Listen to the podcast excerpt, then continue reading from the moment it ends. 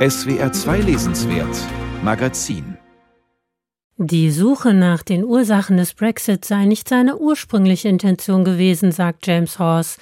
Aber wenn man sich kurz fassen müsse, kristallisiere sich eben auch schnell das Wesentliche heraus. Und das ist für ihn der tiefe Graben, der durch sein Land ginge und den der Brexit so deutlich gemacht habe wie kein anderes politisches Ereignis der vergangenen Jahrzehnte. Die soziale Teilung vollzieht sich für James Horse entlang der geografischen Grenzen von Nord und Süd, markiert durch den River Trent.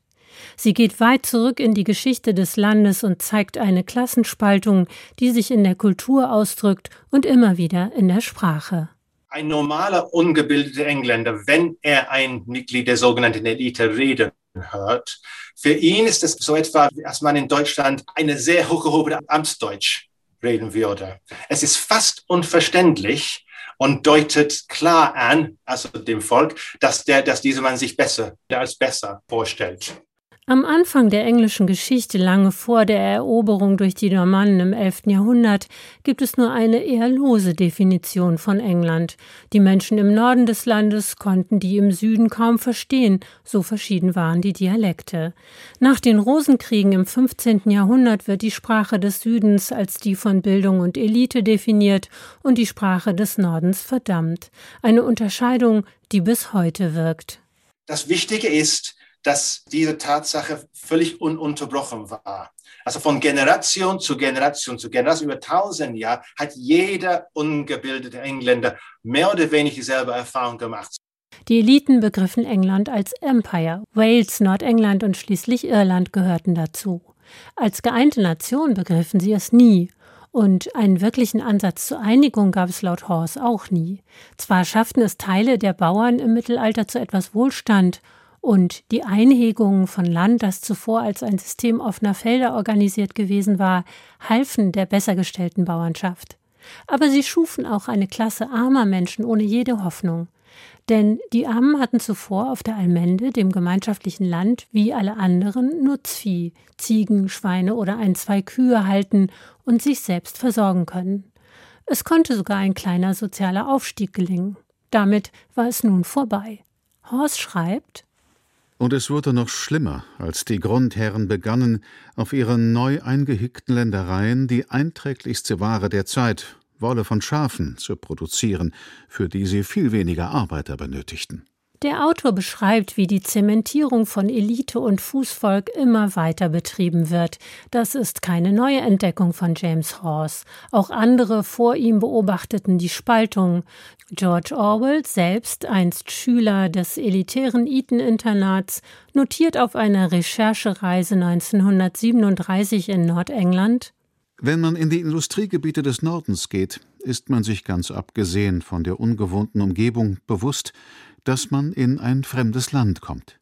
Labyrinthische Slums und dunkle, nach hinten gelegene Küchen mit ungesunden, schnell alternden Menschen, die herumkrabbeln wie Küchenschaben.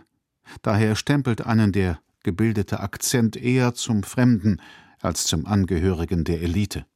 Selbst das Zeitalter der Industrialisierung, in dem der britische Norden die Bodenschätze und die Manpower hatte, die gebraucht wurden, konnte das Ungleichgewicht des elitären Südens mit seinen Eliteschulen und Universitäten wie Oxford und Cambridge gegenüber dem ungebildeten Arbeiternorden nicht ins Wanken bringen.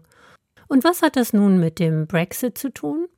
Die jahrtausendealte Spaltung, sagt James Horse, war für eine anfangs recht kleine Gruppe von konservativen Politikern die historische Steilvorlage, um sich als Retter des englischen Volkes aufzuspielen, als Kämpfer gegen eine Elite, die angeblich mit der EU kollaboriere.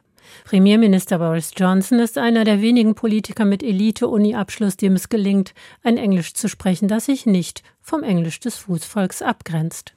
James Horst ist überzeugt, dass es den Brexiteers nicht um Integration geht, sondern nur um wirtschaftliche Interessen, um ein Geldwäscheparadies, ein Empire 2.0, in dem Großbritannien auf Seiten der USA steht, am liebsten auf Seiten eines Trumpschen Amerikas.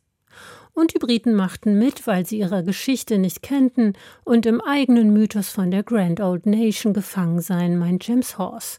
Eine Chance auf Einigung sieht er nicht.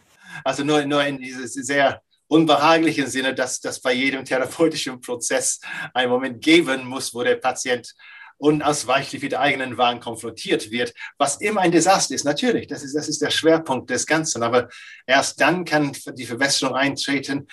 Wir sind nicht noch nicht dazu gekommen und das, das wird kein einfacher Moment sein. Bisweilen fliegen in der kürzesten Geschichte Englands die Namen von Königen und Eroberern nur so vorbei, aber weil Horst so strikt bei seiner These von der Spaltung bleibt, kann man vieles rasch einordnen. Zudem schreibt er flüssig, mit viel Humor, mit offensichtlicher Begeisterung für sein Thema. Klar, er ist ein Remainer, ein Europäer, dem das Herz blutet angesichts des absoluten Desasters, in dem er sein Land versunken sieht. Aber er argumentiert klar und nachvollziehbar. Für jeden, der diese Engländer verstehen will, ein erhellendes Buch. Vielleicht auch für Sie selbst.